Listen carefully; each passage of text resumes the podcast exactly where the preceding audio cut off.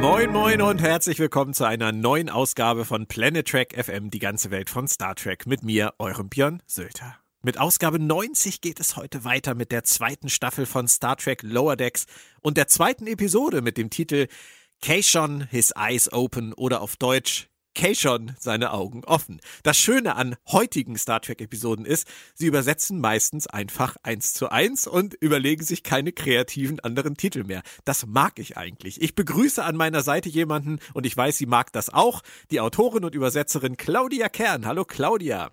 Hi Björn. Ist doch schön, oder? Wenn die Titel einfach nur übersetzt werden. Ja, ich meine, es ist weniger lustig als früher, wo dann einfach mal Horta rettet ihre Kinder, die den Gag der Folge vorwegnimmt. Aber äh, ich weiß es zu schätzen, dass sie jetzt wenigstens versuchen, ähm, den, den, also nicht den Fokus des Titels auf was ganz anderes zu legen, sondern ihn schlicht und ergreifend zu übersetzen. Genau. Und letzte Woche hat's bei Lower Decks ja schon wieder richtig gut angefangen, oder? Ja, das fand ich auch und ähm, deshalb bin ich auch mit sehr viel Optimismus in diese Folge reingegangen und ich glaube, das ist jetzt keine große Überraschung, wenn ich sage, dass dieser Optimismus meiner Meinung nach gerechtfertigt war. Und es ist vielleicht auch keine große Überraschung, wenn ich dir dabei pflichte. Also ich, äh, das ist, glaube ich, ein guter Moment, auch mal vorher schon ein ganz kleines bisschen Wind aus Segeln zu nehmen und zu sagen, das war geil. Ja.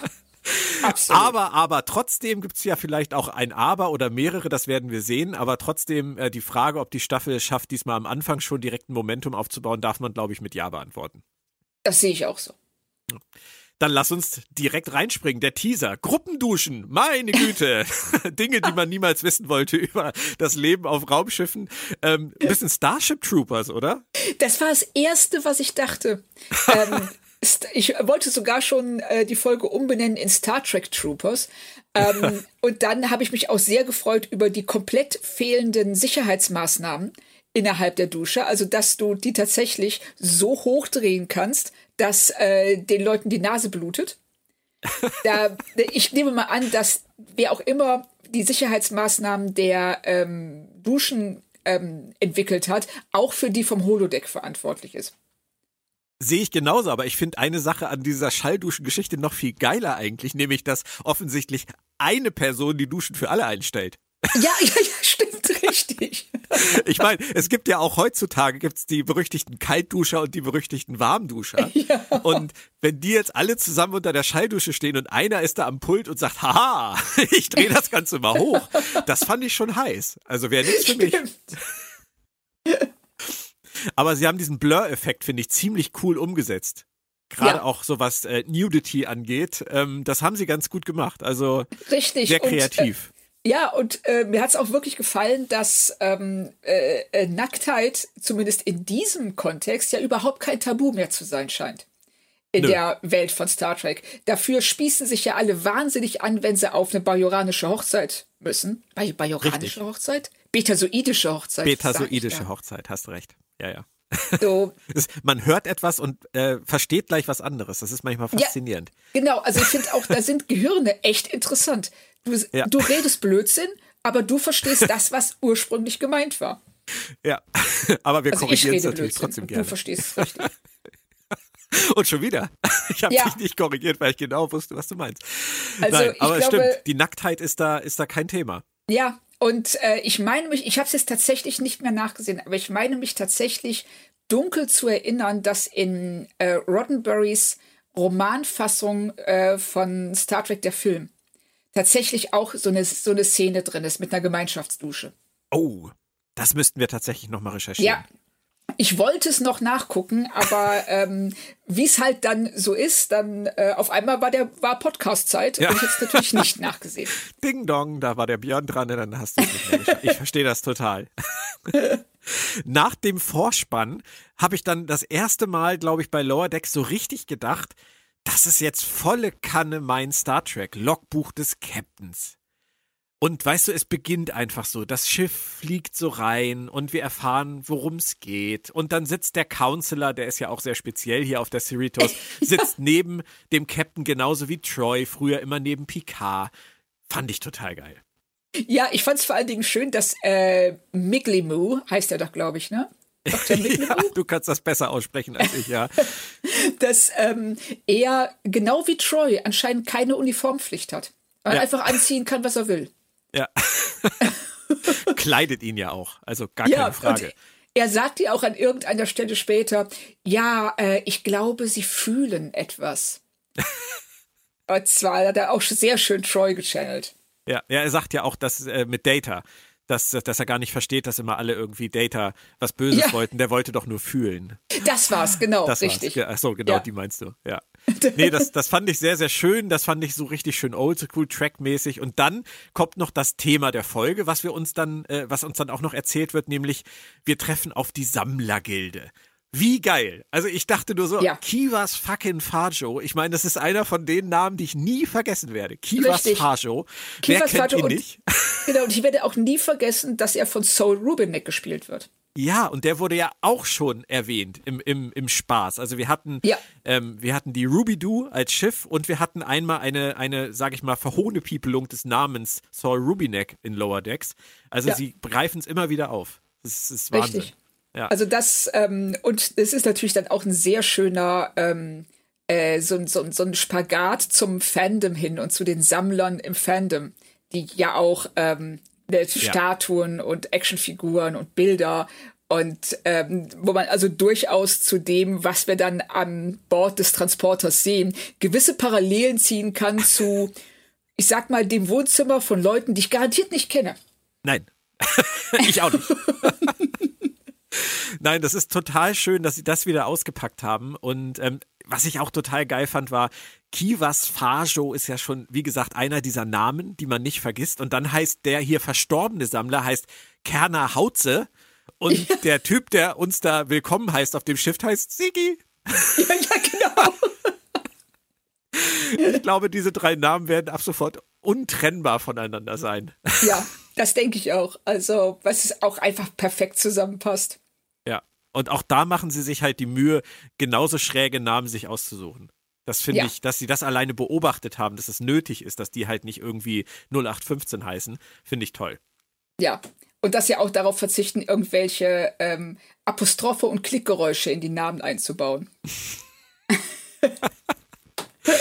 und dann, dann kommt noch der Auftritt von der Figur, die jetzt in der ersten Folge noch abwesend war, ähm, aber es musste natürlich sein, der neue Sicherheitschef. Und äh, der heißt Keishon. Und wir haben ja schon gesagt, wir finden es geil, dass sie die Tamarianer ausgepackt haben, oder?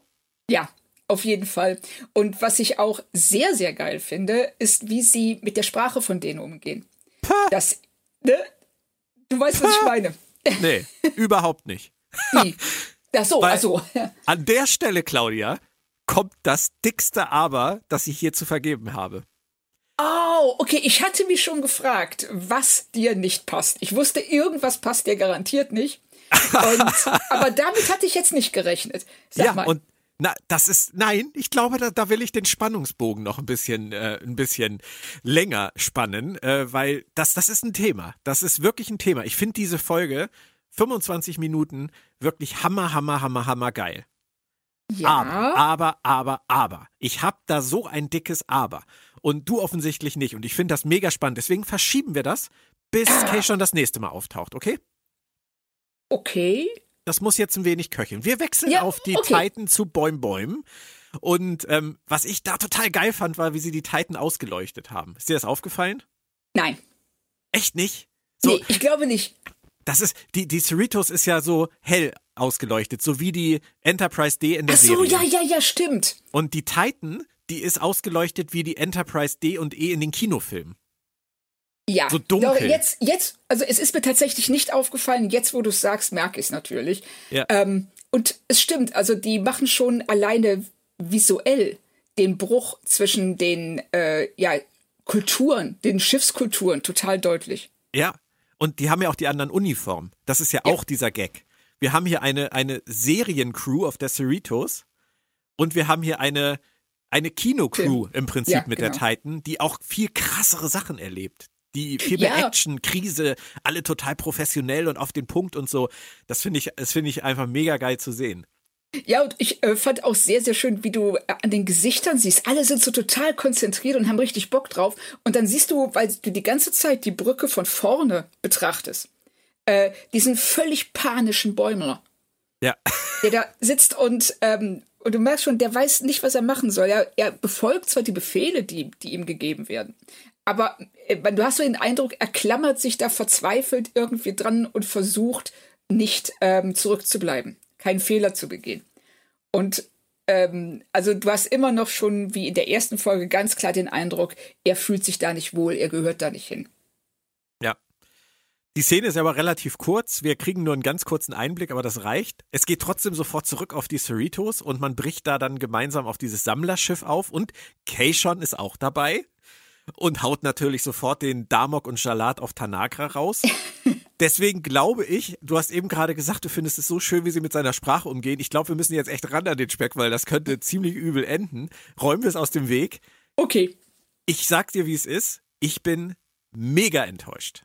Der, wirklich. der Typ redet Föderationsstandard mit gelegentlichen Aussetzern in seine Bildsprache. Ich finde das so unfassbar faul und lame und ich kann es gar nicht, kann dir gar nicht sagen, wie scheiße ich das finde, weil ich mir einfach vorstelle, du nimmst eine Figur aus dieser Serie. Ich muss dir das jetzt einfach ganz kurz erklären, vielleicht verstehst du mich ja ja. die in dieser Folge Damok mitgespielt hat. Und das Interessante an dieser Spezies ist ja, dass die nur in diesen Bilden, Bildersprache, in ihrer Bildersprache leben, die sich auf eine Weise entwickelt hat, die absolut unvorstellbar ist. Man hat sich ja schon bei der Folge Damok damals eigentlich gefragt, wie können die überhaupt ihre Kultur aufgebaut haben? Wie können die überhaupt wirklich kommunizieren, wenn, wenn du und ich in einem Podcast die ganze Zeit nur zueinander sagen, ähm, Fehlschlag, haha, gut gelaufen, abends dunkel, keine Ahnung. Wir können ja, wir können ja keine wirkliche Unterhaltung führen. Denn na klar können wir das. Wir machen Ja. das die ganze Zeit. Ja, die machen das halt anders. Und, aber es war ja für viele, gerade nach dieser Damok-Folge, so unvorstellbar, wie die das machen. Wie die das entwickelt haben, weil die eben in diesen, in diesen Gleichnissen oder nicht in Gleichnissen reden, sondern wie Troy ja auch sagt, du weißt einfach nicht Romeo und Julia, was es zu bedeuten hat, wenn du nicht weißt, wer Romeo und Julia sind und warum die was mit dem Balkon gemacht haben. Das muss man ja alles lernen. Und jetzt bringen sie diesen Tamarianer in diese Serie. Und ich hätte es wirklich geliebt und da scheitere ich, das weiß ich, da scheitere ich an meiner, meiner Vorstellung und nicht an der Serie an sich, sondern an dem, was ich mir gewünscht habe, scheitere ich, dass die Crew der Cerritos, genauso wie alle anderen in der Sternenflotte und alle Zuschauer gemeinsam diese Sprache lernen müssen. Über Lower Decks als Serie. Er sagt was und wir müssen's, wir müssen den Kontext finden und wir müssen es uns im Zweifelsfall auch merken, was es bedeutet, damit wir irgendwann in der Lage sind, das, was er sagt, zu verstehen. Und dass sie ihn Föderationsstandard reden lassen und dann gelegentlich diese uns bekannten oder auch nicht bekannten Catchphrases da reinhauen. Also ich kann dir gar nicht sagen, wie, wie, wie stark enttäuscht ich davon bin, dass sie das so gemacht haben. Ähm, wow. Also ich kann, ähm, ich kann auf einer gewissen Ebene verstehen, was du meinst. Ähm, mir ging es, also ich habe das sogar völlig gegensätzlich wahrgenommen, weil ähm, Keishon ist jemand, der in die Sternenflotte kommt. Ja, Das setzt voraus, dass er bestimmte Dinge kann. Dazu gehört unter anderem, dass er kommunizieren kann mit dem Rest des Schiffs. ja, Und in Damok sehen wir, dass Picard, nachdem er verstanden hat, dass all, also dass die gesamte Sprache der ähm, äh, Tamarianer auf Bildern beruht aus ihren Mythen, ist er in der Lage, diese Sprache zu verstehen und sogar zu imitieren. ja, Und das setzt eine große Intelligenz voraus. Wenn du Keishon aber in der Sternenflotte, wo er der Fremde ist und alle anderen ihre, in ihrer Sprache reden, nicht die gleiche Intelligenz zugestehst, dass er in der Lage ist, Föderationsstandard zu lernen und nur ab und zu, so wie jeder, der eine Fremdsprache spricht, äh, über bestimmte Begriffe stolpert und dann in, kurz in seine eigene Sprache zurückfällt, dann finde ich, dann würdest du der Figur ähm, einen ganz großen, ja, was ist das Gegenteil von Dienst? Von ähm, einem ganz großen bitte, Bärendienst, genau richtig. ich, hätte vielleicht doch, ich hätte vielleicht doch vor dem Podcast einen Kaffee trinken sollen, oder? Ähm, also jetzt der Figur einen ganz großen Bärendienst erwiesen. Weil du ähm, ihr, also weil du Kay schon unterstellst, dass er etwas nicht kann, was für Picard innerhalb von 24 Stunden lernbar war. Okay. Du hast mit allem recht, was du sagst.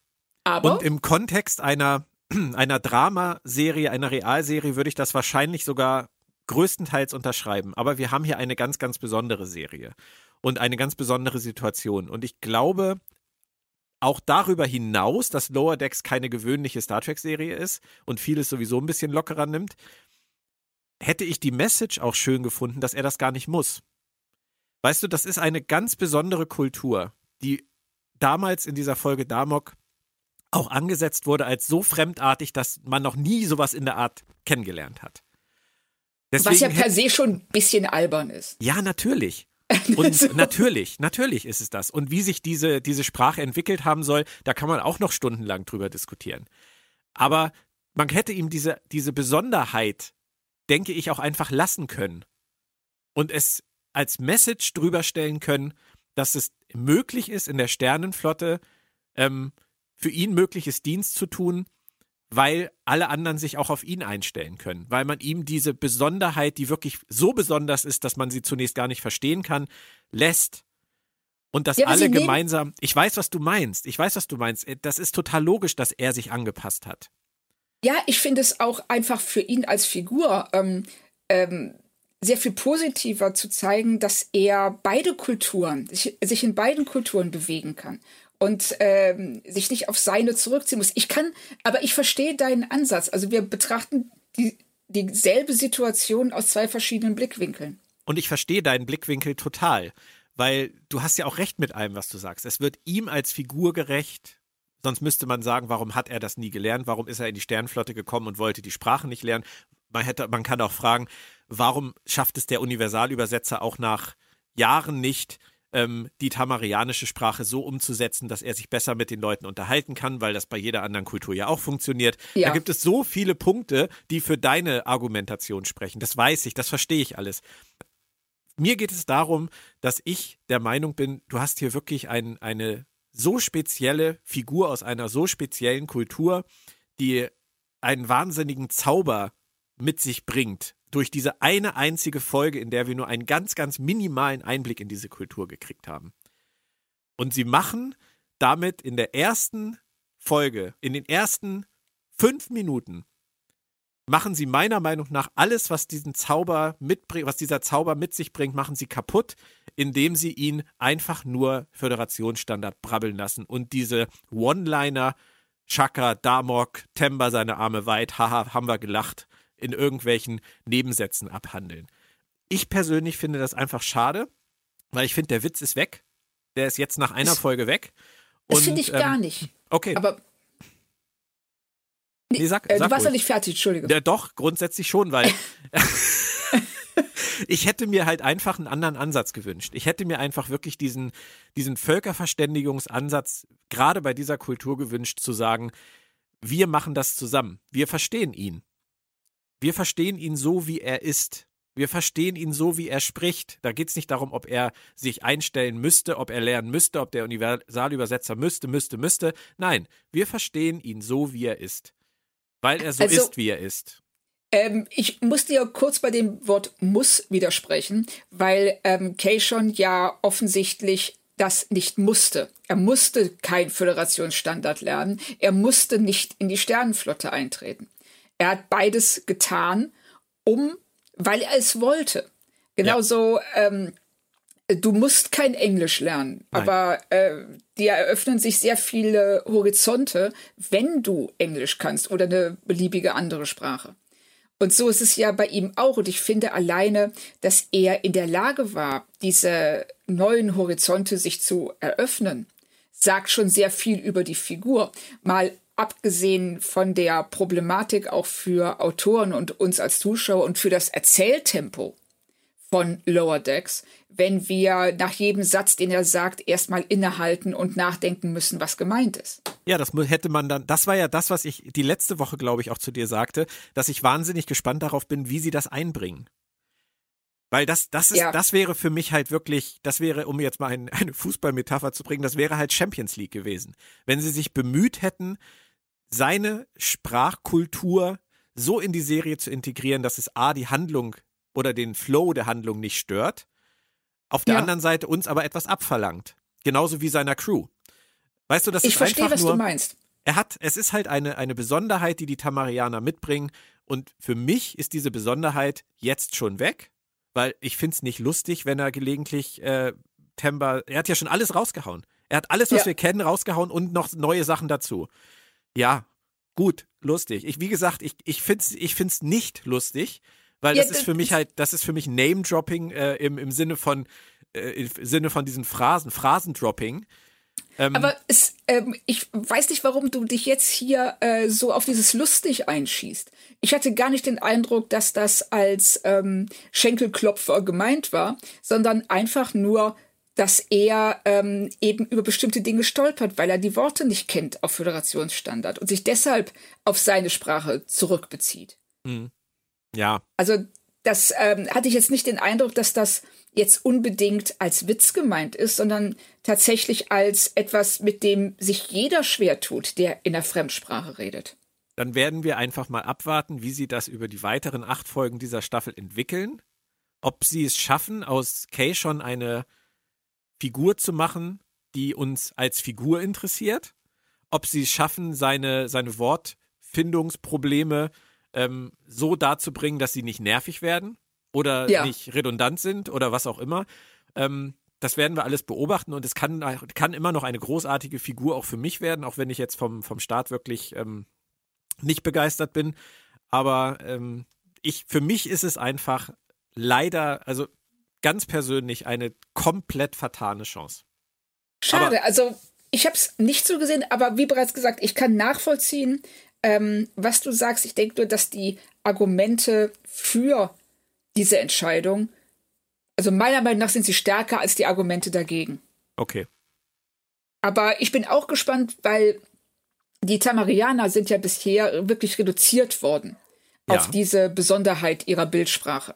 Und äh, sie haben jetzt die nächsten acht Folgen Zeit, äh, uns mehr über ihre Kultur zu zeigen. Genau, genau. Das wird letztendlich auch für mich entscheidender sein ja, was sie ne? daraus jetzt machen. Aber vielleicht konnte ich es irgendwie rüberbringen, was mein Problem Fall. ist. Ähm, das ist, wie gesagt, man scheitert im Leben ja gerne an seiner eigenen Erwartungshaltung. und ähm, das ist bei mir in dem Fall auf jeden Fall so. Also ich habe mir wahnsinnig viel davon versprochen und habe nichts davon bekommen. Und ähm, das finde ich einfach sehr, für mich einfach sehr schade. Vielleicht als kleine Anekdote nochmal, ähm, man kennt das ja. Also das Thema Star Trek schreiben. Das wird ja für dich, Claudia, jetzt auch nicht sein, wo du jetzt dich abends ins Bett legst und denkst, wenn ich dann demnächst mal Star Trek schreiben darf, dann mache ich folgendes. Du bist genauso wie ich ganz realistisch und weißt, dass das unrealistisch ist, dass das jemals passieren wird. Es gibt drei Bücher, auf, die auf, auf, von deutschen Autoren sind. Das sind Christian Humberg und Bernd Perplis, die Prometheus-Trilogie, die außerhalb von Amerika entstanden sind. Diese drei ja. Bücher gibt es. Und ob es da jemals noch was Neues gibt, weiß kein Mensch. Und ob uns jemand fragen würde, das weiß auch kein äh, Tamarianer. Das ist auch alles völlig egal. Aber trotzdem, wir sind Fans und wir machen uns natürlich Gedanken. Und ich habe immer mal, wenn ich so gedacht habe, wenn ich, wenn ich sowas schreiben würde, hätte ich total Bock auf die Medusen mm. und ich hätte total Bock auf die Kinder von Tama als Crewmitglieder. Einfach weil ich glaube, dass das wahnsinnig viel erzählerisches Potenzial bieten könnte. Stimmt. Weil, und weil es kompliziert ist, es einzubringen. So, ja. jetzt hat Prodigy gesagt, wir machen die Medusen. Lower Decks macht die Kinder von Tama. Von daher war das Ganze, ich brauche mir da keine Gedanken mehr drüber machen, das, der, das ist jetzt abgefrühstückt. Aber vielleicht ist es auch das, dass ich einfach gedacht habe, das ist wirklich ein Ding, da muss man, da muss man wirklich ganz vorsichtig rangehen, damit man das richtig geil macht. Und dann kommt er da rein und redet halt wie jeder andere auch. Es hat mich halt einfach, es hat mich gekillt in dem Moment.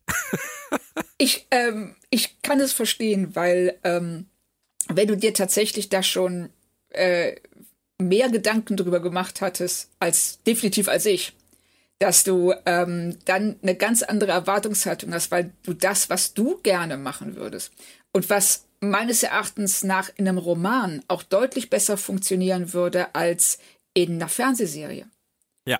Dann hattest du völlig andere Erwartungen an die Figur, ja. als ich das jetzt hatte.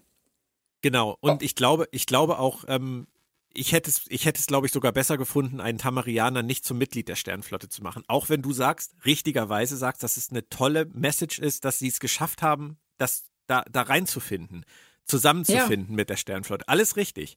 Aber als Figur, gerade vielleicht auch in einem Roman, glaube ich, hätte ich äh, einen Tamarianer vielleicht eher in so einer Position gesehen wie Kosch.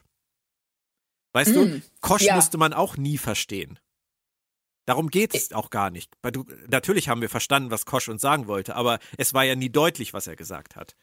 Richtig. Und ähm, da hätte man eher drüber nachdenken können, ob man Tamarianer vielleicht in einer, in einer anderen, etwas exponierteren Position zeigt, als jetzt als Mitglied der Crew. Aber das ist alles äh, was für, für einen völlig anderen Kontext. Ich glaube, wir verlassen das, weil, und ich glaube, da müssen wir nochmal drauf zurückkommen, diese Folge hat eigentlich gar keine Kritik verdient, oder?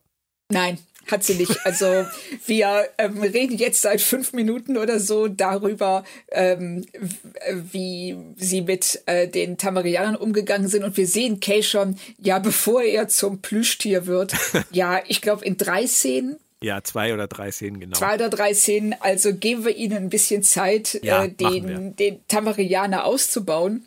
Ich musste es ähm, nur einfach mal loswerden. Ich, ich kann es total verstehen. Also, wie bereits gesagt, es ging mir nicht so, aber aus deinem Blickwinkel her weiß ich genau, was du meinst. Dann würde ich sagen, gehen wir zurück aufs Sammlerschiff, denn alles, was auf diesem Sammlerschiff passiert, kann man das zusammenfassen als Fest für Trekkies? Das ist ein Ostereier-Overkill. also, es ist ja wirklich jede einzelne, jeder einzelne, jedes Einzelbild enthält mindestens zwei oder drei ähm, Referenzen auf Star Trek, auf andere Folgen, auf andere Serien. Es ist, äh, also ich habe aufgegeben. Ich habe am Anfang wirklich äh, mir eine Liste gemacht. Ich wollte mir alles aufschreiben, was ich da sehe. Ich habe irgendwann gesagt, so eine macht hat keinen Sinn. Es sind nee. Seiten. Es sind Seiten. Es ist ein, ein Trekkie und Co-Museum wunderschöner Erinnerungen. Und ja. du findest, je, je genauer du hinguckst, desto mehr findest du. Ja, und dann so großartige Sachen wie Kayles Sexhelm. Ja. Und Tandys äh, völlig fröhliche Bemerkung, gotta stay safe. gibt's noch andere? Ich meine, wenn du sagst, du hast angefangen mitzuschreiben, gibt's noch andere Highlights, andere Sachen, die du absolut großartig und erwähnenswert fandest? Ähm, der Riesenspock. Oh, irre, oder? Also der äh, Riesenspock war schon wirklich auch ganz, ganz großes Kino. Ja, auch Dann unkommentiert, den, ne? Einfach ja, unkommentiert. Völlig. Dann äh, der Mars Rover. La, la, ganz kurz, nur lass uns zum, zum Riesenspock sagen, für die, die es vielleicht gar nicht gemerkt haben, die, das Skelett unter der Decke in der blauen Uniform. Ähm, ja. Einfach nochmal reingucken in die Zeichentrickserie, die erste, Spock 2 aus äh, The Infinite Vulcan dann wisst ihr alles, was ihr wissen müsst. Aber alleine, dass sie den da halt hinhängen und keiner was dazu sagt, merk es oder lass es, das ist, das ist, das ist geil. Das ist so ein, ja. so ein geiles Riesen-Easter Egg. Finde ich Richtig. irre. Aber du sagtest gerade Mars Rover, Curiosity Rover, ja. Ja, genau, der ist dran drin. Dann ähm, äh, sieht man einmal ganz, ganz am Bildrand äh, Datas ähm, äh, Picasso-Gemälde von Spot. Ja. Das ähm, äh, das, äh, was war noch die, ja, natürlich die vulkanische Lirpa aus äh, Amok Time. Äh, genau. Die katanische Sonde aus Innerlight. Ähm, Großartig, ja. Also, äh, sag du jetzt mal. Oh, was, was fand ich noch so toll? Also zum Thema außerhalb von Star Trek das ET-Skelett. Ja, genau. Das fand ich toll ähm, so Standardsachen äh, wie, äh, wie, muss man ja schon fast sagen, wie, wie das Horter-Ei zum Beispiel oder die Salzkreatur aus äh, The Man Trap. Das ist ja, das ist ja fast schon, schon Standard, muss man sagen. Ähm, ja. Aber dann halt auch, oder die Chateau Picard Weinkiste, ja, schön. die wir Und das Skelett von Abraham Lincoln. Haben. Ja, das, das Skelett von Abraham Lincoln und diesem Ex-Kalbianer aus Savage ja, Curtain. Ja, genau, Meine Savage Güte, Curtain. das ist, das, ich meine, ich habe die Folge ja nun auch gerade erst irgendwie vor ein paar Wochen geguckt, aber das ist, das ist einfach großartig. Und dann hatte ich noch ähm, an Highlights äh, die, die Picard-Büste und dann setzt Mariner dieser Picard-Büste das Sexspielzeug aus The Game auf. Ja, richtig. Wie, wie krass. Also ich meine, beides, die Picard-Büste und dann und diese Picard-Büste vom Captain Picard-Tag ist das ja. ja und dann ja, dieses genau. Sexspielzeug aus The Game, das da so lapidar draufgesetzt wird. Dann noch viel klein, äh, kleiner.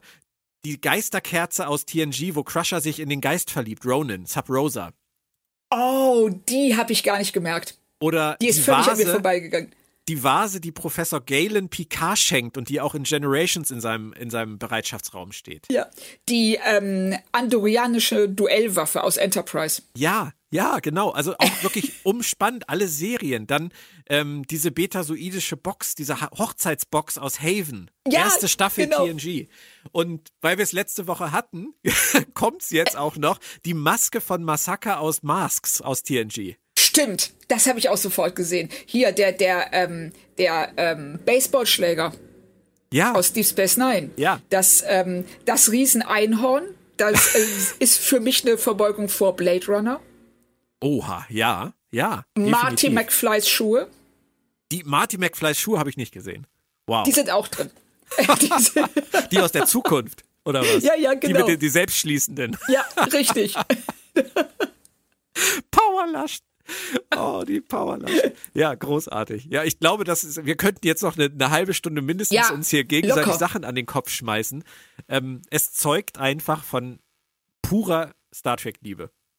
Es ist großartig. Es ist wirklich absolut großartig, vor allen Dingen, weil sie es auch hier auf eine Art und Weise bringen können, die nicht so aussieht, wie sich selber auf die Schulter klopfen, guck mal, was wir alles wissen, sondern in diesem Kontext, die sind auf einem Sammlerschiff. Natürlich ja. hat der so ein Zeug. Und dass wir als Fans das alles oder größtenteils erkennen, ist für uns als Fans toll. Aber normale Zuschauer können sich das einfach nur ansehen und sagen, wow, der hat aber cooles Zeug gesammelt. Ja. Es ist egal, dir entgeht jetzt ähm, kein wesentliches Detail, wenn du das halt nicht weißt. Und diese Metaebene, die du vorhin angesprochen hast, dass wir diese Sammler sind, dass wir sehen, was im Prinzip ein Mitsammler genauso gesammelt hat wie wir, weil wenn ich mich hier jetzt umdrehen würde, was ich nicht kann, weil ich vom Mikrofon sitze, aber wenn ich es täte, dann würde ich hinten in meiner Vitrine, würde ich meine ganzen äh, Star Trek Merch Produkte ja auch sehen, ja, die genau. ich da wunderschön in der Glasvitrine stehen habe. Und natürlich reicht es bei mir nicht für ein riesiges äh, volles Schiff auf verschiedenen Ebenen, aber wir verstehen das halt komplett. Weißt Total. Du, ich, ich feiere halt mein, mein Barrengold gepresstes Latinum auch ab. Ja, richtig. Das sind so Sachen, das ist, ähm, äh, ich äh, habe auch einen Phaser, ich habe einen Classic Phaser im ja. Regal stehen. Ja. Ja, das ist schon großartig. Ich würde sagen, äh, es bringt nichts. Wir müssen, wir müssen damit leben, dass wir auch nicht alles finden können, aber jeder sollte sich die Mühe machen, sich das nochmal genau anzugucken. Weil ja. es gibt noch eine Menge mehr. Auf der Titan geht's derweil weiter mit der Packlets-Mission. Und ich wollte von dir eigentlich nur mal wissen, wie findest du eigentlich die Packlets als Gegenspieler für Lower Decks, also für die Titan? Es passt eigentlich ganz gut, weil es sind ähm, äh, Figuren oder es ist ein Volk, das ja auch schon in TNG wirklich kriminell unterschätzt wurde. Mhm. Was ja dann auch ähm, die entsprechenden Konsequenzen mit sich brachte.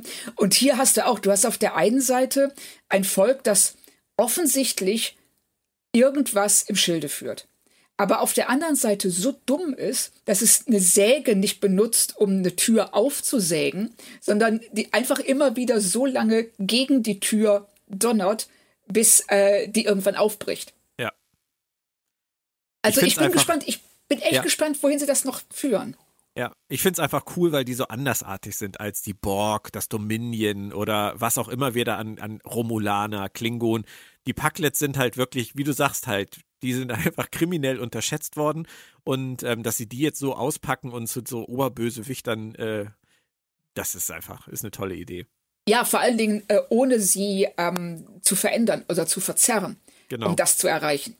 Das finde ich, also die sind immer noch doof, aber die haben so eine Bauernschleue, die ähm, sie dazu bringt, Dinge zu erreichen, die man ihnen halt überhaupt nicht zugetraut hat. Ja.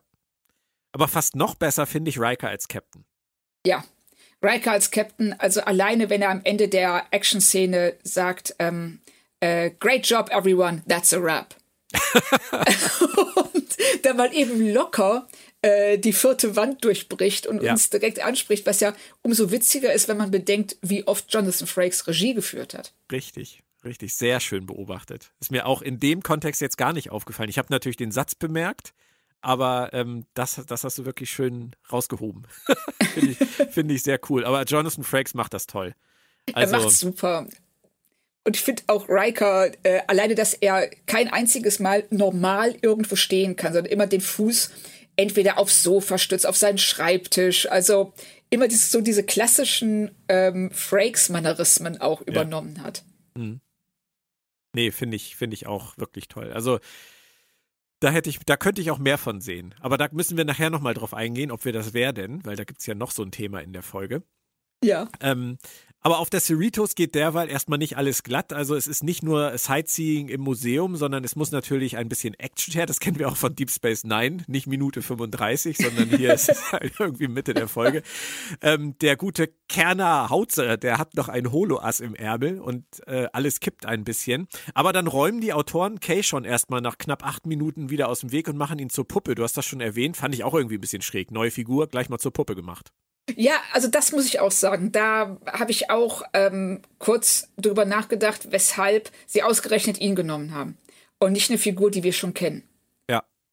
Und da habe ich auch nicht so richtig eine Antwort drauf. Also klar, sie wollten die äh, Dynamik zwischen ähm, äh, Mariner und Jet auf der einen Seite und Rutherford und Tandy auf der anderen Seite haben. Und da hätte Kay schon gestört als jemand, der das nicht weiß. Und es war schon niedlich, wenn die die ganze Zeit mit diesem Teddybär im Arm rumlaufen ja. und den fast noch zerreißen in ihrer, ja. ähm, äh, in, bei ihren Streitgesprächen.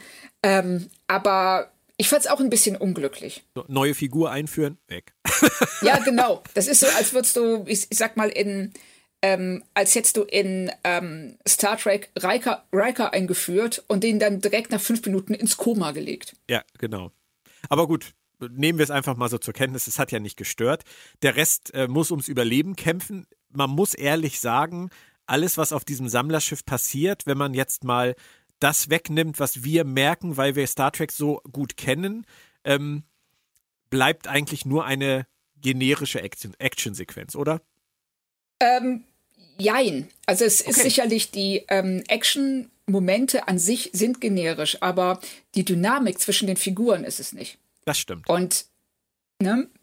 Und das, und dazu dienen ja auch diese Action-Momente, um klarzumachen, zum einen, wie sehr sie sich, wie sehr sich auch Mariner, die sich ja eigentlich so komplett gegen Hierarchien zur Wehr setzt und äh, sich nicht als Befehlsempfängerin sehen will, auf der anderen Seite sich sehr wohl dabei fühlt, andere herumzukommandieren und mhm. Befehle zu geben, bis ja. zu dem Punkt, wo Tandy und Rutherford sich nicht mal trauen, ihre eigenen Ideen einzubringen, die ja besser sind als die, die Mariner und Jet hatten.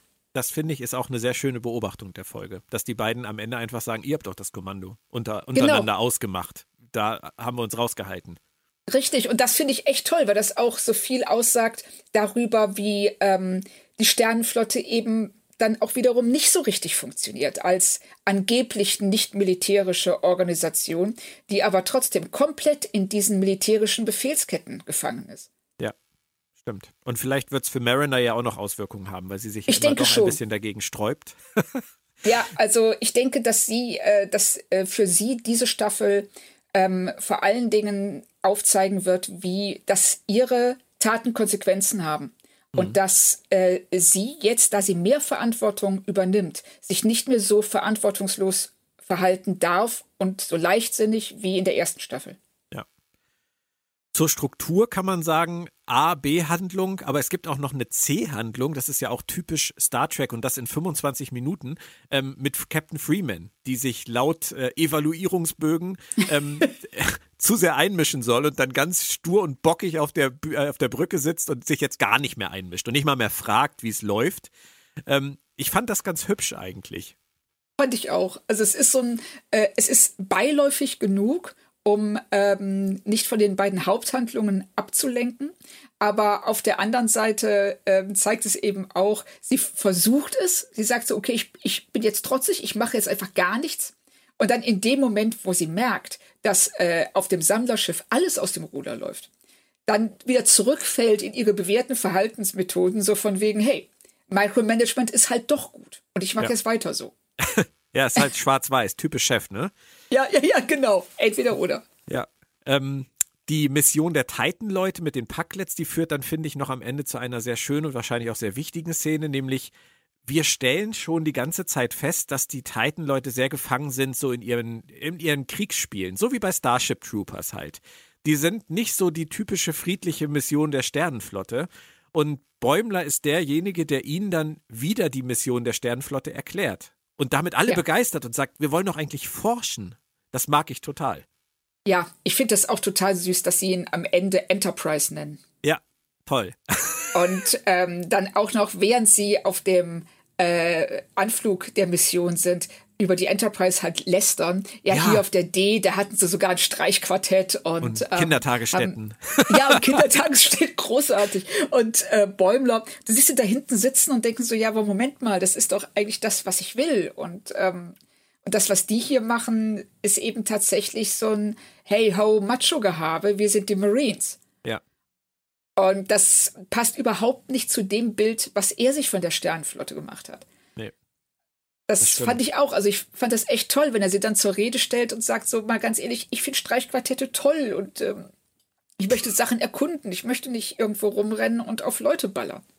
Ja, das ist, das ist die friedliche Mission der Sternenflotte, die wir lieben, die Bäumler liebt und, jetzt muss man halt sagen, die auch offensichtlich McMahon liebt, denn er lässt am Ende ja die zentrale Figur letztendlich einen ganz entscheidenden Satz sagen, nämlich Riker, der zurückblickt auf seine Zeit auf der Enterprise ja. und sagt, damn, I missed that ship. Ja. So, das ist etwas, ähm, er führt ja hier, also McMahon führt ja hier auch beide, ich sag mal, Star Trek Schulen zusammen, indem er zum einen die ähm, äh, klassische äh, TN, TNG und bis zum gewissen Grad DS9 ähm, Schule der harmonischen Weltraumentdeckung ähm, vergleicht mit dem, was, ich sag mal, also für mich ist der Bruch der Dominion-Krieg. Ja. Und äh, wir bekommen danach, bekommen wir Picard und Discovery, die eben sehr viel dunkler sind, die sehr viel actionlastiger sind und auch negativer von ihrer ganzen Weltsicht her. Und deshalb guckt natürlich Riker zurück auf seine Zeit auf der Enterprise und sagt, boah, das war so toll damals. Aber er weiß auch, dass seine Aufgabe heute auf der Titan eine ganz andere ist, aber ebenso wichtig. Ja. Und es ist ähnlich wie in dem Moment, wo Picard ähm, am Anfang von Insurrection auch ein bisschen geprägt ja schon vom Dominion-Krieg sagt, kann sich noch jemand erinnern, als wir noch Forscher waren? Ja, genau. Und Riker sagt ja auch zu äh, Bäumler am Ende, ähm, genießt diese Zeit, solange sie hält. Ja. Das ist, ich, da spricht McMahon, da spricht McMahon jedem Fan, denke ich mal, aus der Seele. Und das Ganze zusammengenommen mit diesem Thema des, ähm, des Museums der schönen Erinnerungen, das ist ja, das, da kann man, das kann man gar nicht genug würdigen als Statement über das, was wir an klassischem Star Trek hier haben und was niemals weggehen wird, was uns Richtig. immer erhalten bleibt. Genau, und er äh, sagt ja auch ganz klar, alleine durch die ähm, Erschaffung der beiden Bäumlers, dass ähm, diese beiden Versionen von Star Trek absolut koexistieren können. Richtig. Dass, dass sie einander nicht ausschließen. Ja. Genau. Und das finde ich, äh, ist für mich also die mit Abstand schönste Botschaft der Folge. Ja. Und ähm, auch ähm, ganz, ganz toll zusammengeführt und erklärt. Und ähm, das ist wirklich so ein, ja, so ein, hey, können wir nicht alle mal nett zueinander sein? Mhm. Ja. Und wo du jetzt Bäumler und seine Verdopplung angesprochen hast, ähm, wir waren uns ja eh schon sicher, dass er irgendwann auf die Cerritos zurückkehren wird. Wir waren uns aber auch einig, dass es vielleicht nicht so schnell gehen sollte, damit man auch noch sieht, was er auf der Titan erlebt und haben ja schon so ein bisschen hin und her geunkt, wie schnell machen die Autoren jetzt alles wieder rückgängig und bringen uns zum Status quo zurück. Und nu, wie stehst du zu dieser Lösung, die sie da gewählt haben? Es ist ähm, vielleicht ein bisschen bequem, könnte man sagen. Aber ich muss sagen, ich fand's geil. Ich fand es ja. eine super Idee. Sie, ähm, äh, ja, wie sagt man im Englischen so schön, äh, sie können nicht nur ihren Kuchen behalten, sondern ihn gleichzeitig essen. Genau. Also sie ähm, zeigen, sie können uns weiter die Erlebnisse auf der Titan zeigen. ohne irgendwelche Krücken bemühen zu müssen. Sie haben Bäumler zurückgeholt auf die Cerritos, wo er auch ähm, eine ganz wichtige Funktion, äh, vor allem für Mariner, erfüllt. Mhm. Und sie haben ihm auch dadurch, dass die eine Figur, die Cerritos, der Cerritos-Bäumler eben gerettet wird, während der Titan-Bäumler sich selbst retten muss, mhm. sind sie in der Lage, diese beiden Figuren ab jetzt auch in unterschiedliche Richtungen zu führen. Ja, haben sie ja schon mit angefangen. Genau, indem er sich ja freiwillig meldet, weil er dachte, dass sein äh, Doppelgänger das genauso macht. Nur Richtig. um dann zu merken, nein, wir haben uns jetzt schon, wir befinden uns jetzt schon auf unterschiedlichen Kursen. Ja. Und der nennt sich dann ja auch gleich anders und. ja, also es ist auch schön, dass er, äh, er nennt sich William. William, ja. Was ja wo, er, wo, wo, er auch überhaupt nicht Riker mit in den Hintern kriechen will. Nein, überhaupt nicht.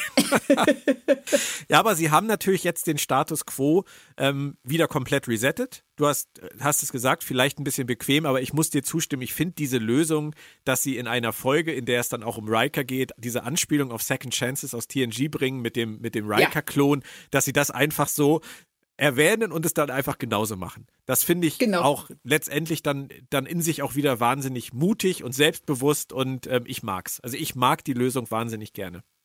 Ich mag es auch und ähm, ich musste da auch kurz daran denken, äh, ich weiß nicht, ob du das weißt, ähm, dass die ähm, Autoren von TNG in Second Chances darüber nachgedacht hatten, den Original Riker umzubringen mhm. und ja. Thomas Riker reinzuholen, aber dann äh, da er ja ähm, niedrigeren Rang hat als der Original Riker, wäre Data erster Offizier geworden und er hätte Datas Posten übernommen. Mhm. Was ich ne, auch eine total interessante Idee gefunden hätte. Ja, da waren sie nicht mutig genug. Haben sie sich nicht getraut. Nee. Und ähm, hier haben sie das fast schon gemacht, indem sie ja. äh, die beiden Bäumlers austauschen und der eine wird degradiert, das fand ich ein bisschen gemein. Ja, richtig. Aber es ist halt Lower Decks, ne? Da muss man dann ja auch wieder zurück in den Status quo, da sind sie dann ja auch konsequent. Ja, und er kann sich ja auch einfach groß. Er, er, kann sich ja auch einfach ein Maiskorn anstecken, merkt ja eh keiner. Das ist der letzte geile Gag der Folge gewesen und erklärt alle Inkonsistenzen bei irgendwelchen ja. Rankpins, die jemals genau. aufgetreten sind. Es war immer nur der Grillmais. Also, ja. wie zur Hölle kommt man auf sowas? Ich fand das so großartig. So, oh, du bist befeuert. Ach nee, Entschuldigung, das ist nur ein Maiskorn. es ist immer nur ein Maiskorn. Ja. Das ist dann wieder der Wink an die Fans, die sich zu viele Gedanken machen, so wie wir. Ähm, ja. Und sagen, guck mal, der ist doch gar nicht Lieutenant. Toll, toll. Also es steckt so unfassbar viel in dieser Folge und es steckt auch noch so unfassbar viel mehr in den Dialogen. Ähm, du hast das mit den Streichquartetten erwähnt, die Kindertagesstätten, dann solche Sätze wie über, über die Zeit auf der Enterprise, they insurrected. They insurrected, das wollte ich auch noch erwähnen. Oh, ich musste also, so lachen. Ja, vor allem, weil Insurrection ja auch so ein wahnsinnig klobiger Titel war. Ja. Und dann das jetzt, das hat halt so umzusetzen, dass sie sagen, they insurrected, das ist, ich liebe das. Oder, oder auch, dass die Rechte von Androiden, ihr habt wieder die Rechte von Androiden diskutiert.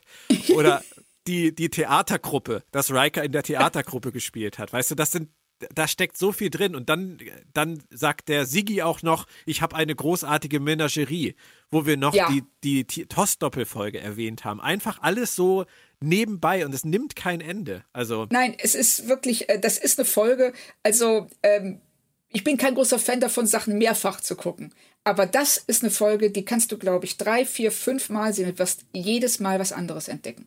Ja. Also ich, wenn wir da zum Fazit kommen dürfen, ich würde sagen, es ist ein absolutes Brett. Ich würde sagen, es ist vielleicht, äh, also vielleicht auch die beste Folge der Serie bisher. Auf jeden Fall zusammen mit den, mit den letzten drei der ersten Staffel. Ähm, ich würde sogar so weit gehen und sagen, die gehört für mich ab sofort in meine, meine Star Trek Top-Liste. Ja, also äh, ich muss auch sagen, als Fazit, ähm, ohne Wenn und Aber, fünf von fünf Maiskörner. Hoffentlich gehören die da auch alle hin. Nein, ich bin da, ich bin da bei dir. Und der Kayshon Downer, den wir da bin ich auch ganz ehrlich, den wir viel zu lange besprochen haben bei so einer Folge, aber er gehört nun mal mit zur Folge, das, das kann ich nicht anders sagen. Ja. Der, der stört mich persönlich im, beim Gesamtfazit halt gar nicht. Also es ist jetzt nicht so, dass ich irgendwie sage, die Folge hat einen Makel und deswegen würde ich sie schlechter in Erinnerung behalten. Nein, das würde ich eher beobachten in Zukunft. Es war für mich ein Downer, ja. Ähm, aber das macht die Folge kein Deutsch schlechter. Für mich. Nein, das, das sehe ich aus. Ich, ich hatte es ja eh so nicht wahrgenommen, aber selbst mit dem Wissen, dass du es so gesehen hast, würde ich auch sagen, ähm, da ist eine Erwartungshaltung, die die Folge auch nicht erfüllen musste. Nee. Weil sie ähm, von deinen, ja, von deiner Pri von deinem privaten Vorwissen geprägt war. so. Das ja. konnte der McMahon ja nicht wissen, dass du Nein. das halt gerne hättest. Er ist halt einen komplett anderen Weg gegangen und der ist ja. absolut schlüssig. Das hast du uns ich ja sehr schön erklärt. Nein, wirklich, das ist ohne, ohne Flachs. Also, du hast ja hundertprozentig recht. Ich verstehe das ja. Also, aus Keishons Sicht, aus, aus Völkerverständigungssicht kann man das hundertprozentig genau so machen. Und es ist eine tolle Message. Ja, die Tamarianer haben es geschafft. Die Sternflotte hat es geschafft, mit ihnen zu koexistieren. Noch, sogar noch viel mehr. Sie gehören jetzt sogar dazu. Und ja, das ist, das ist, das ist toll. Das kann man so machen. Und der Rest ist in meinem Kopf.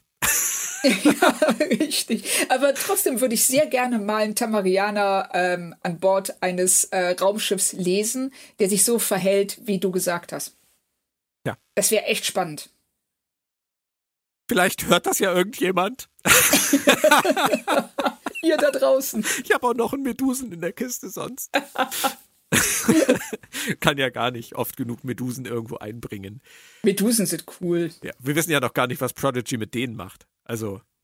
Ich bin eh, ich bin gespannt auf Prodigy. Ja. Dann haben wir doch wirklich eine super, super schöne Folge gehabt. Und ähm, das in einer Woche, in der es am Donnerstag weitergeht mit der DS9 Re-Experience und der Folge Dewitt, der undurchschaubare Maritza. Also ich glaube, die Woche, die wird uns länger in Erinnerung bleiben. Ich glaube auch. Also das wird was, das, ähm, also ich habe mich auf Lower Decks tierisch gefreut und wurde nicht enttäuscht. Und ich, es würde mich sehr wundern, wenn Dewitt mich enttäuschen würde. Übermorgen ist es soweit. Ich danke dir auf jeden Fall fürs Zuhören, vor allem bei meinen Ausführungen über Keishon, Claudia.